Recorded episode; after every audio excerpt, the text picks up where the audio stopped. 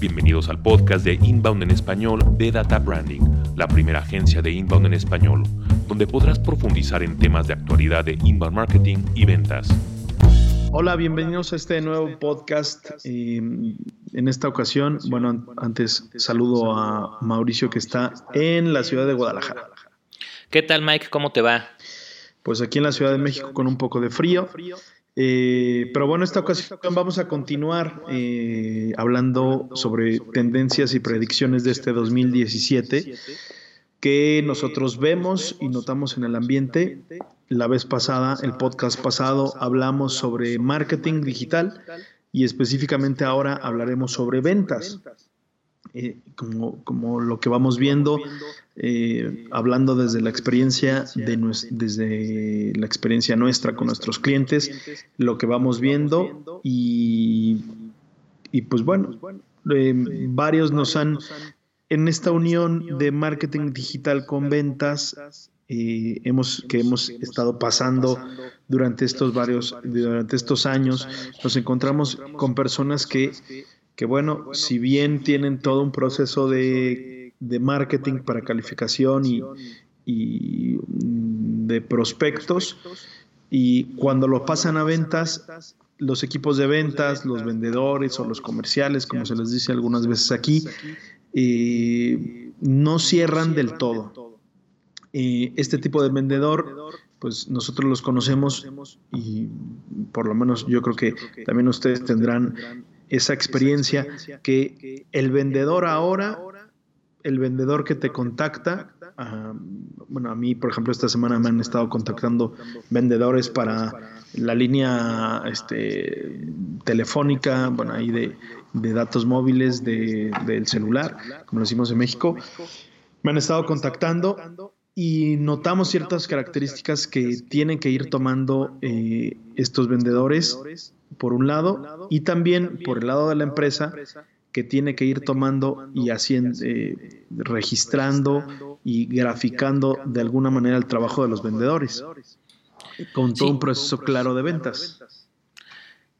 Sí, lo, que es cierto es que el vendedor clásico, el que conocemos, el que nos llama siempre por teléfono y es eh, molesto, porque es la verdad, hay que hacerlo molesto, está dejando de tener eficiencia y, eficacia.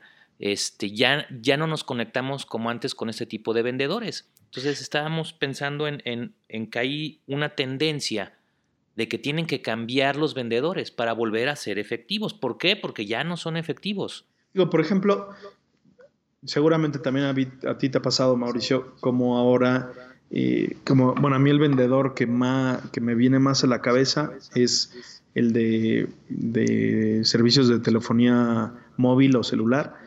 Eh, ¿Cómo te llaman? Te dicen, oiga, buenas tardes, le ofrecemos, porque no sé cómo consiguieron los datos, eh, por lo, en muchos países y también en México está prohibido vender las bases de datos, es un delito, eh, está tipificado ya, pero bueno, en fin, no sé cómo consiguen nuestros datos y nuestros teléfonos y nos llaman a cualquier hora para vender tarjetas de crédito. En el caso de México también se me, estoy acordando. Tarjetas de crédito, servicios bancarios y servicios de celular. Oiga, le, le llamo para eh, ofrecerle una línea telefónica, una línea de celular. O le llamo para ofrecerle esta tarjeta. ¿Por qué, es molesto para nosotros? Porque es, eh, pues porque no lo estábamos pidiendo, no saben nuestras necesidades, no saben si lo queremos, no saben si estamos interesados. Eh, a lo mejor tú ya tienes un contrato por cinco años, con, no, bueno, no cinco años, dos años o un año con una compañía y no quieres, no, no, no, no te están leyendo las necesidades porque no las saben. Sí, es de ahí pues la importancia de este de, los contenidos en inbound marketing. Cuando tú estás pensando en cambiar algún proveedor, em, pues es muy, muy interesante que te metas a investigar planes, paquetes, eh, te vas informando y ahí es donde está la oportunidad del, contenido eh, para estos vendedores de inbound marketing, ¿no? Como, como, conclusión, bueno, de lo que estamos viendo de tendencia es que se están segmentando muy claramente los tipos de vendedores y tenemos tres tipos de vendedores. El primer vendedor es el tomador de pedidos. Este vendedor es el que está básicamente, eh, ¿cómo le podemos decir? Eh, diseñado para extinguirse. ¿Por qué? Porque si en la venta el vendedor no aporta ningún valor, es algo que es completamente sustituible con la tecnología de hoy por una máquina. Si tú vas a comprar algún producto, algún servicio y ya no tienes dudas si sabes que es una empresa confiable, vamos pensando en un Amazon. Yo he pedido muchos libros por Amazon y estoy muy contento con el servicio. No quiero, no necesito un vendedor de intermedio o como intermediario. ¿Por qué? Porque no me aporta ningún valor. Yo ya sé que Amazon me va a mandar el producto que yo quiero Ahí vienen todas las especificaciones de ese producto, vienen reseñas de otras personas. Sé que me lo van a enviar en la fecha correcta, que la transacción va a ser eh, buena. Tengo mis garantías de si no llega, qué es lo que sucede, o si llega dañado, me regresan el dinero. Este, es más, muchas veces, una vez pedí un libro y les, les escribí, oigan, no me ha llegado. Me dijeron, le mandamos otra copia y si llega la otra, la copia anterior después, no se preocupe, no la regrese, puede usted quedarse con ella. Eh, si tenemos una empresa que tiene este nivel de servicio, la verdad es que ¿para qué queremos un vendedor? Sí, la verdad es que sí. ¿eh? Yo, eh, o sea, el vendedor realmente, digo, pensándolo así, el vendedor, ¿qué sería? Pues sería el, el puente entre lo que yo quiero, o el puente entre lo que yo estoy deseando y ese bien el que quiero. Pero si no me resuelve dudas, si no me resuelve, si no tiene más información, si lo que le pregunto a algunos vendedores, em, pues se hacen como que, como que no escucharon la pregunta o claramente te das cuenta que no tienes información, la verdad ahora, ahora eh, te molesta un poco, como que falta esa, echamos de menos como esa claridad en, en los vendedores, es decir, perdón, no sé esa respuesta, se la consigo, le pregunto, déjeme ver, eh, pero en cambio el vendedor que, que, que, como dices, el que estamos hablando, que solamente toma pedidos y es, eh, pues es más fácil comprar en, ahora por internet que ir a una tienda a ver qué te ofrecen, que después te quieren este, ofrecer otra cosa, eh, preguntas y no te saben decir, no te saben decir especificaciones, no te saben decir, eh, bueno, en fin, o sea, responder a las preguntas que tú quieres, pues si, bueno, Mauricio dice que se extinguirían o se extinguirán, puede ser, por lo pronto en los próximos años vemos que van a reducirse dramáticamente. El, el, vendedor este está pues sí está condenado a, desaparecer. Sí, em, sobre todo eh, si, si, no generan nada de valor, ¿para qué los quieres? Por ejemplo, también ese tipo de vendedores están muy, muy eh, también muy, presentes en los chats. Fíjate que estuve investigando sobre las maquinitas estas que puedes conectar a tu celular y puedes pasar y hacer una transacción por tarjeta de crédito, ¿no? Entonces tienen, tienen su chat. Estuve preguntando al vendedor, se confundía con las preguntas que yo hacía y me refería a algún tipo de contenido que estaba en la página. Este, es de los peores vendedores, porque no saben las respuestas y lo único que saben hacer es, ah, esto está contestado en esta página, que está bien, porque en teoría el cliente tiene que autoeducarse. Pero estamos viendo también una tendencia de los bots o los robots que va a haber en las páginas de Internet en un futuro que van a hacer precisamente la función de estos. Si alguien hace una pregunta sobre un tema, el bot va a saber todo el contenido que tiene la página web y los va a eh, referenciar o nos va a guiar hacia ese artículo donde está la respuesta a la pregunta que le hicimos, que es muy similar a lo que hace Google con su, con su algoritmo. Para allá va esa tendencia. Entonces hay que tener mucho cuidado con qué tipo de vendedores estamos teniendo. Ahora, yo como usuario, ¿me gusta conectarme con esos vendedores? No. Entonces es donde está ahí el, problema. Cada vez menos. Cada vez menos. No los quiero conectar. Entonces, bueno, este, si tu empresa o ustedes son vendedores así, hay que pensar qué van a hacer porque tienen que empezar a transformar a estos vendedores inmediatamente. Si usted es vendedor de este estilo, ya es momento de cambiar. Ahora vamos a hablar un poquito del, del siguiente tipo de vendedor, el segundo tipo de vendedor. Es el vendedor que cree que le puede vender cualquier cosa a cualquier persona. Y esos yo creo que son los más molestos. Es justamente los que hablabas de los de telefonía, porque te hablan sin contexto, sin saber si lo necesitas y creen que te pueden vender algo que no quieres. Claro. Son de verdad los, los más molestos. Y ahí es donde está el peligro también de las ventas. Eh, ¿Por qué? Porque son gente que no escucha a las necesidades. Vamos pensando que tuvieran la habilidad de conectarme o la suerte de que yo estaba buscando ese producto o servicio cuando me habló. Vamos a pensar una situación así. No escuchan mis necesidades, lo cual me genera muchísima desconfianza.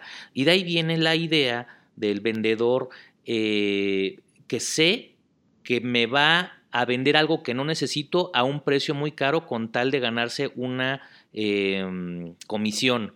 ¿No? Es el, típico vendedor que me va a transar, se va a mofar de mí y va a ser algo hasta medio corrupto, ¿no? Este, sí, les tienes desconfianza. Esa es la sensación que tenemos de ese tipo de vendedores. Eh, no son efectivos. Y es donde estaba, hemos hablado también bastante de esto, pues de, de la idea de que vendedor y comprador son adversarios, ¿no? Eh, lo que decíamos, pues hay gente que piensa que el comprador tiene que ganarle al vendedor, obviamente pidiéndole precio, este, bajándole hasta, hasta, lo más que pueda sus productos y servicios, y el vendedor va a tratar de venderle y aumentar el precio todo lo que puede y venderle todos los servicios, aunque él sepa que no los necesita. Y ahí es donde decíamos que hay un choque cultural eh, en la visión de negocios, porque la visión de negocios tiene que ser ganar, ganar. ¿En qué se tienen que concentrar un comprador y un vendedor? En generar valor para la empresa o para la persona que está, este, ¿cómo se llama? Eh, que está necesitando el servicio. Yo lo que quiero es que me resuelvan. Si nos concentramos en cómo me vas a resolver, estás generando valor. Y si realmente me puedes ayudar cuidado con, este tipo de vendedores que los hay y los hemos conocido de cerca. Bueno, a mí me dan un poco de desconfianza.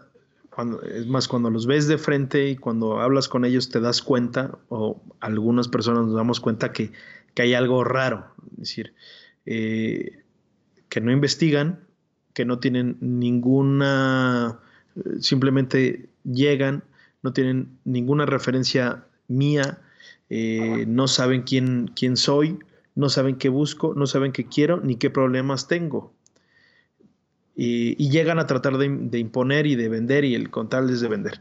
Supongamos que vendemos, eh, bueno, que ese vendedor vende algo, se lleva su comisión, pero después cuando no, como no escuchó, como no tiene referencias, como no, no sabe qué problemas tengo y si los voy a poder resolver de, dentro de poco o estoy en proceso de, Normalmente yo lo, que me he dado cuenta es que le acaban, o sea, van haciendo partícipes a la, propia empresa que les vendió, digo, un servicio en este caso, de los problemas de la otra empresa.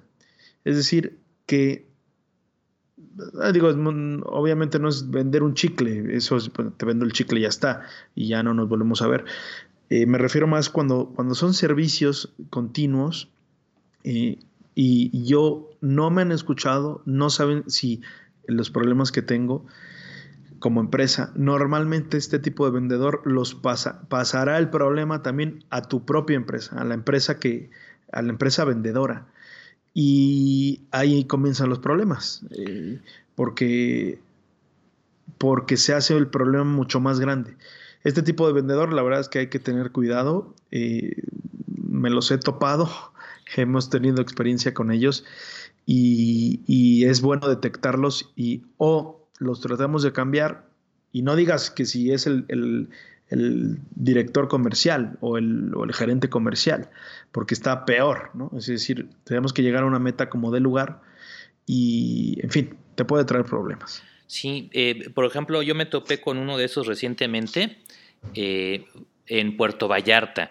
Fuimos, bueno, eh, fuimos a, un hotel que está muy, muy agradable, es muy bonito, y como siempre en ese tipo de hoteles, pues se tratan de vender el tiempo compartido, ¿no? Que ahora ya no les llaman tiempo compartidos, ya les llaman de otra forma, pero para mí siguen siendo los mismos esquemas.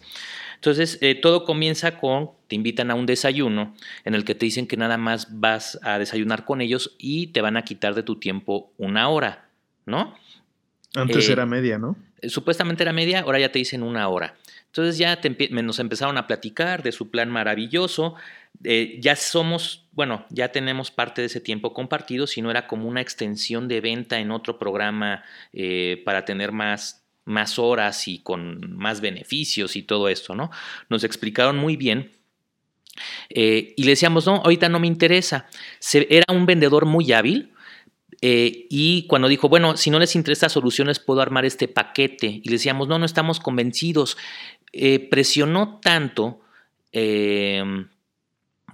y, bueno, sí estábamos interesados en, hacer esa, esa, compra y sí la, terminamos haciendo, pero lo raro es que nos mintió en ciertas cosas del pago. Nos, nos dijo, bueno, es que si ustedes hacen su primer depósito, entonces ya no tienen que pagar otro tanto que es variable en tanto tiempo, ¿no? Eso fue una mentira y nos hizo firmar el contrato. Obviamente cuando nos llegó este, ese pago, les dijimos, oigan, cuando vimos con el vendedor, nos explicó que no íbamos a hacer esto y su contrato está tan complicado de leer eh, o no es tan claro que este, que, hacemos, ¿no? Si no, ¿sabe qué? Cancéleme todo este, eh, todo el paquete, ya no, ya no lo quiero. Entonces, ¿qué, qué terminó sucediendo? Eh, pues la empresa tuvo que aceptar porque en el contrato no era claro si tenía así como su, su discrecionalidad, su hoyo, este, y eh, bueno, pues terminaron corriendo al, al, vendedor. Y otra cosa que también no me gustó es que eso, en vez de convertirse en una hora, nos llevó casi tres horas y media. Siempre es así, digo, ya lo sabías. Sí, no, no, pero eh, ¿qué sería lo correcto? Y decir, oiga, si usted está interesado, bueno, eh, eh, tiene que ver con la transparencia y con la confianza. Claro, Por lo general, esas transacciones, es decir, o nos llevamos tres horas, que es lo normal que se llevan estas cosas, y decirlo, que obviamente mucha gente dice, oye, estoy de vacaciones, no quiero eh, perder tres horas de mi vacación escuchando un vendedor, ¿no? Entonces vamos pensando que les dicen una hora. Lo que deberían de hacer es sí ser muy correctos, decir, oye, ya pasó la hora, estás interesado, quieres que sigamos con el proceso, nos puede llevar dos horas más. Si es que realmente llegamos a una, a una este, transacción, ¿no? Eso tiene que ver con la transparencia y son cosas que los vendedores o este tipo de vendedor, el que te vende lo que sea a cualquier persona, eh, son lo que hacen, no son transparentes. Y creo que ya estamos en un momento en donde las ventas tienen que ser muy transparentes eh, y la otra es eh, hacerle al cliente los paquetes a su medida. Por ejemplo, esa vez muy hábilmente nos decía, bueno, si no les interesa este paquete, tengo este otro paquete y luego tengo este otro paquete, que obviamente eran paquetes ya muy pensados, ¿no? Pero ¿por qué no hacerle paquetes específicos a los clientes? Digo, yo entiendo que tienen que ver con la parte legal y los contratos, pero no es tan difícil hacer un paquete eh, especial para los clientes y creo que tendrían mucho mejores ventas y mayor impacto, ¿no? Con ese tipo de adaptaciones. Yo sé que no, no, se puede en todo, ¿no? Bueno, finalmente. finalmente, finalmente. El tercer, el tercer tipo de vendedor es la persona que es experta en la materia. ¿Con quién yo quisiera hablar cuando tengo un problema? ¿Con el que nada más me tomo un pedido que no me genera ningún valor? con el que sé que nada más me va a vender por vender o con la persona que es experta en el tema y me da como una pequeña consultoría, una asesoría muy sincera y clara de cómo puedo resolver mi problema con esa empresa o con esa persona o con ese consultor. ¿Con quién nos conectaríamos más? Claro, ahora ya todo el mundo, como tú decías, quiere, quiere saber eh, este cambio, este cambio cultural sobre las ventas y si oye, tengo un problema, ayúdame a resolverlo, tengo una necesidad, ayúdame a resolverlo, pues normalmente ya la relación se convierte un poco como, o debería de convertirse como el médico, como el médico y el paciente, la relación médico-paciente. Oye, yo, yo voy a ver al médico, tengo este problema, ayúdame a resolverlo. Y deberías de confiar en el, en el, en el doctor, en el médico. Eh, ¿Qué pasa ahora? Que, que sabemos que como hay muchos tipos de vendedores y, la mayoría, la verdad es que yo no quiero eh, contactar, con un vendedor hasta que sea necesario.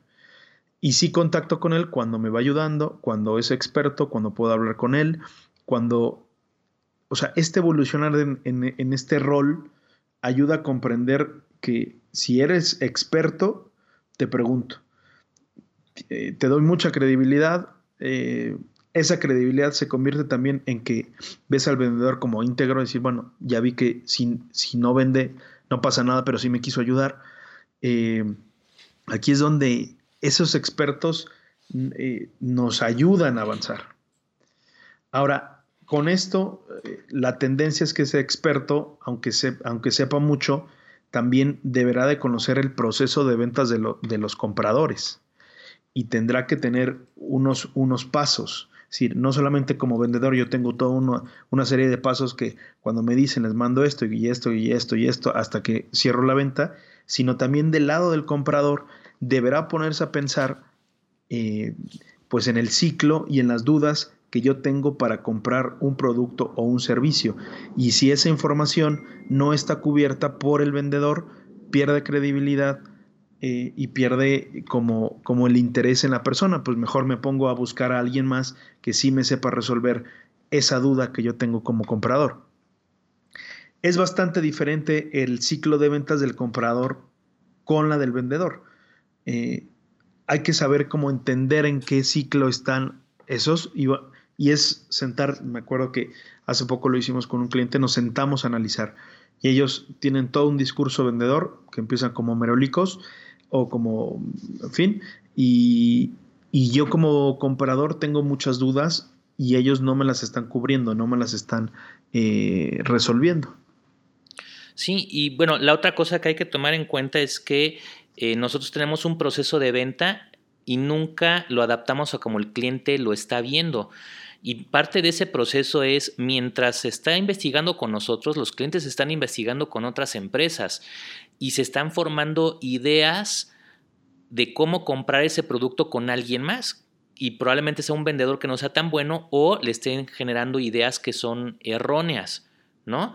Entonces, en este proceso es muy importante el entender qué hace el, el comprador eh, desde ese punto de vista y cómo nosotros podemos tomar la batuta para ayudarle a resolver todas estas dudas. Es como algo muy, muy importante el alinear nuestro proceso de, venta a cómo el comprador lo quiere. Eh, y esto nos ayuda, eh, qué bueno que lo dices, porque nos ayuda a, cuando tienes, cuando no, estos vendedores no tienen habilidades de seguimiento en los procesos de ventas, cuando no tienen herramientas que los apoyan, eh, realmente es una venta como a ciegas. Es decir, este, yo no sé en qué proceso está esta persona, eh, cuáles son las dudas que está teniendo y si me está comparando con tal o ya avanzamos ese proceso y yo la considero que está aquí. Para eso nos ayudan esos sistemas como un CRM eh, que nos ayuda a analizar, ¿no? analizar en dónde estoy yo y dónde está mi, comprador. También tendrían que, no solamente tenerlo, algunos no lo tienen y dicen, bueno, me gustaría tener un CRM. Y algo otro, otros sí lo tienen, pero no saben cómo usarlo. Y se les convierte en algo tan tedioso de estar llenando a cada rato que, que acaban por no usarlo. Y entonces ese CRM, en el caso, por ejemplo, de HubSpot, nos ayuda porque nos da mucha información eh, y hay que saber leerla, decir, oye, ¿para, ¿para qué me está dando esta información de manera automática sin que yo le meta datos? Pues para saber dónde está ese eh, tu comprador, en qué proceso está. Sí, por en qué etapa, digamos en la 1, en la 2, en la 3, está a punto de comprar, fin. Por eso son dos procesos muy importantes de los que estás hablando y que habría que diferenciar. Uno es el proceso, saber cuál es el paso que le sigue con un comprador y obviamente el paso que él está tomando sin tomarnos en cuenta, ¿no? Que es el eh, investigar con otras personas, el hablar con gente que, este, que lo asesora, no sé, en las ventas es tan, tan raro que hasta le preguntas a la esposa, oye, ¿con quién te late? Miré con este y con este, ¿no? Y hasta decisiones corporativas se llegan a tomar así porque a la esposa le latió este, alguien, ¿no? no bueno, o en la plática del club con tus amigos, este, sale y, oigan, ¿cómo ven esto? Ayúdenme a decidir, ¿no? Sí, entonces, bueno, hay que tomar en cuenta todos ese tipo de, de procesos que el cliente toma. Y la otra es, es el proceso de ventas y otra es el proceso de evaluación. Obviamente el proceso de evaluación, la única manera de hacerlo bien es con personas que escuchan al cliente y que saben hacer preguntas correctas para saber en qué momento de la venta está y descubrir realmente qué es lo que necesita. Es muy común que tú vas, hablas con el cliente, inmediatamente le ofreces tus servicios con el paquete que ya tienes. Obviamente, tal vez el cliente no necesite ese paquete y necesita alguna adaptación. Y lo que siempre hacemos es no escuchar y decir, ah, sí, qué bueno que me dijiste todo, está sensacional. Mira, pues mi paquete es este, este y este. Escoge entre estos tres. Digo, obviamente los paquetes sirven porque resuelves las dudas. Oye, ¿cuánto cuesta? Mira, el paquete 1 cuesta uno, esto, el paquete 2, esto, el paquete 3. Sin embargo, yo veo que tú necesitarías como un, un Frankenstein, una mezcla de todos y te tendríamos que hacer una propuesta pues más acorde a lo que tú necesitas. ¿Tú qué crees, no? Y esa es la, parte de la transparencia de la cual estábamos hablando, ¿no? Y si no tienes este proceso de evaluación, de ver realmente lo que necesita el cliente, eh, vaya, es como si fuera el doctor que te da una medicina sin saber realmente cuáles son tus síntomas. primero escucha los síntomas y ya que tienes los síntomas, haces un pequeño diagnóstico y ya que tienes un diagnóstico, ahora sí, haz la receta de la solución. No avientes la solución por delante, eh, que muchas veces es lo que hacen los vendedores eh, que no son expertos, que le venden a cualquier cosa, a cualquier persona, es me importa me, me importa un comino lo que, lo que este, tú opines, cómprame uno de mis alguna de mis opciones, ¿no? Y eh, también reconocer si, si nosotros estamos proporcionando las respuestas a las preguntas que nos están dando. Como decías, es decir, eh, si no, alguien más lo hace. Sí. Ah, y seguramente será la competencia, seguramente serán otros mejores casos, seguramente será un caso de éxito de, otra compañía, ¿no? Sí. Por, ejemplo, nosotros tratamos de ser muy muy transparentes con los clientes. Muchas veces empresas muy pequeñitas nos hablan y nos dicen, oigan, queremos hacer inbound marketing, nos fascina lo que hacemos. Y les decimos, oye, mira, de verdad, este es un proyecto caro, creemos que tu empresa está todavía creciendo. Eh, creemos que te puede costar trabajo sostener una estrategia de inbound marketing. La solución que podríamos hacer es entrenarte a través de cursos y no necesariamente el que estés pagando una consultoría porque te va a costar mucho trabajo eh, por el tamaño de tu empresa, ¿no? Eh, y obviamente le digo, en el momento que crezcas con todo gusto, pues podremos hacerlo en conjunto, ¿no? Entonces hay que ser muy sinceros cuando cuando los clientes no son un fit con nosotros o creemos que les puede costar mucho trabajo sostener nuestros servicios. Por ejemplo, ahí pudimos haber vendido una iguala de un año, pero ¿saben qué hubiera pasado? La empresa no lo hubiera podido sostener y hubiéramos tenido que terminar la relación mucho antes con un, mal sabor de boca de ambas partes. Ahora, hay empresas que lo hacen, ¿eh? agencias que lo hacen y, y, que no te hablan claramente y no te dicen, oye, no lo vas a poder sostener por nuestra experiencia. Aquí viene este punto bueno de la experiencia. no es lo mismo que la gente, y también hay que aprender a comprar, o sea, como tú como comprador, eh, lo que decía, o sea, no es lo mismo que, que tú, la gente o tú como comprador, sepas y valores la experiencia a me fui por el precio. De hecho, tuvimos hace poco, eh, desgraciadamente, un cliente, un lead, un cliente potencial, que se fue por el precio con, otra agencia. Pues me parece muy bien. Si solamente se, lo que estabas valorando era un precio, pues claro. Ahora, seguramente, digo, por desgracia también lo hemos visto, no, no va a acabar funcionando y no va a acabar llegando a las metas que tenía, porque porque en la implantación de la estrategia de, inbound sales y de marketing, eh, pues hay algunos que no tienen experiencia y pues ¿qué le vamos a hacer? Porque esto es algo nuevo, no es como, como bueno, nuevo y reciente, ¿no? No es como este, sacar una cosa en el periódico que ya muchísima gente tiene experiencia, ¿no? Es decir, antes, antes eh, de, de tomar una decisión hay que valorar muchas cosas, no solamente un precio, porque te puede salir mucho más caro, mucho más caro de, lo que estás pagando. Pues no, no en términos de caro, sino en términos de tirar a la basura tu inversión. Claro. Porque aunque, aunque tú consigas un producto, un servicio muy barato, si no resuelve lo que quieres, tiraste el dinero a la basura.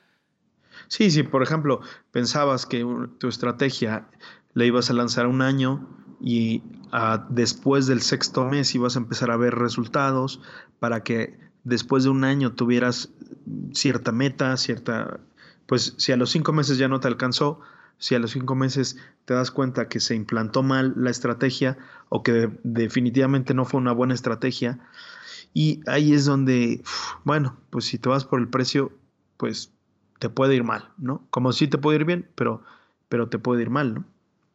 Sí, es, un riesgo, sí.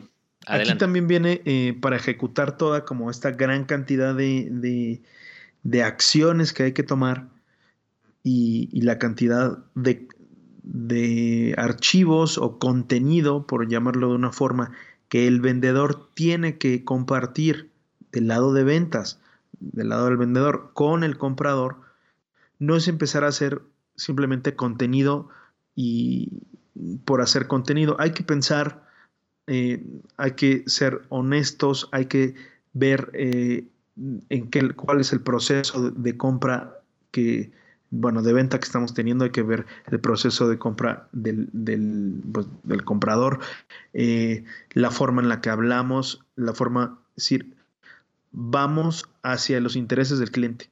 Ya no significa hacer una venta, significa interesarnos realmente por el cliente. Sí, pues como siempre ya hemos llegado al tiempo este límite que hemos puesto para el podcast, aunque a veces nos pasamos o a veces es un poquito menos.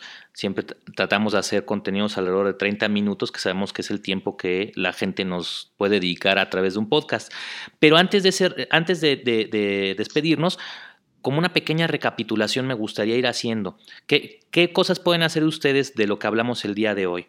Primero, tener un buen proceso de ventas y que esté alineado a cómo la gente compra o les compra sus servicios. Traten de pensarlo desde el punto de vista de ellos y no de ustedes. Segundo, en ese proceso traten de tener algún método de evaluación para saber qué es lo que realmente necesita el cliente, preguntarle sus síntomas y ofrecerle una solución acorde.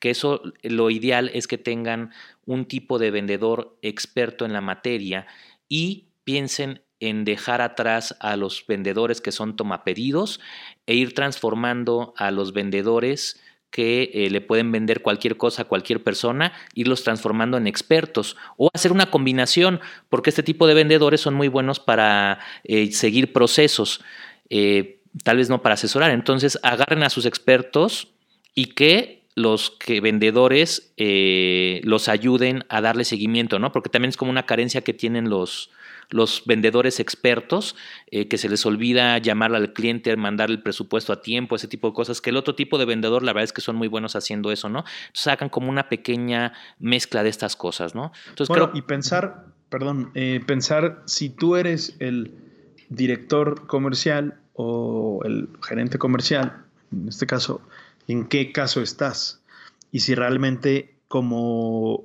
como el que mueve o el que dirige aquella área, eh, podrías mejorar y en qué podrías mejorar. Tal vez, pues, eh, lo importante es empezar a ver cuáles son los huecos que, que, tú tienes de información que no le estás dando al, al comprador. Y, en fin, es analizar, es el poner tu proceso sobre la mesa, desde luego que ya todo el mundo sepa cuál es tu proceso y que tengan claro cuáles son los pasos para ver cuáles son tus huecos de información y poder llenarlos. Sí, eh, creo que sería muy interesante que nuestro siguiente eh, podcast, Mike, lo hiciéramos cómo hacerle preguntas a los clientes y qué buscar en las preguntas, ¿no? Eh, tienes muchas veces este pitch de ventas del, que, del cual ya hemos hablado, pero vale la pena tener un guion de ventas como el que se arrancan las personas o no, y si no lo tienes, ¿cómo descubres esos huecos? ¿Por qué no el siguiente podcast hablamos de eso? Ah, buenísimo. Muy bien, pues les agradezco mucho el que nos hayan escuchado y como siempre, mándenos sus comentarios, mándenos sus dudas, recomienden el podcast, es algo que les agradeceríamos muchísimo. Pónganos, los que nos escuchan a través de iTunes, eh, pongan su reseña de si les está gustando y obviamente, bueno, si creen que es de utilidad para alguien que ustedes conozcan, pues recomiéndenos. Muy bien, muchas gracias. Gracias, hasta luego. Gracias por escuchar Inbound en español de Data Branding. Si necesitas entrenamiento, asesoría o una conferencia para impulsar a tus directores y equipos de marketing y ventas, visita databranding.net. Te invitamos a suscribirte para que puedas disfrutar de nuestro siguiente podcast.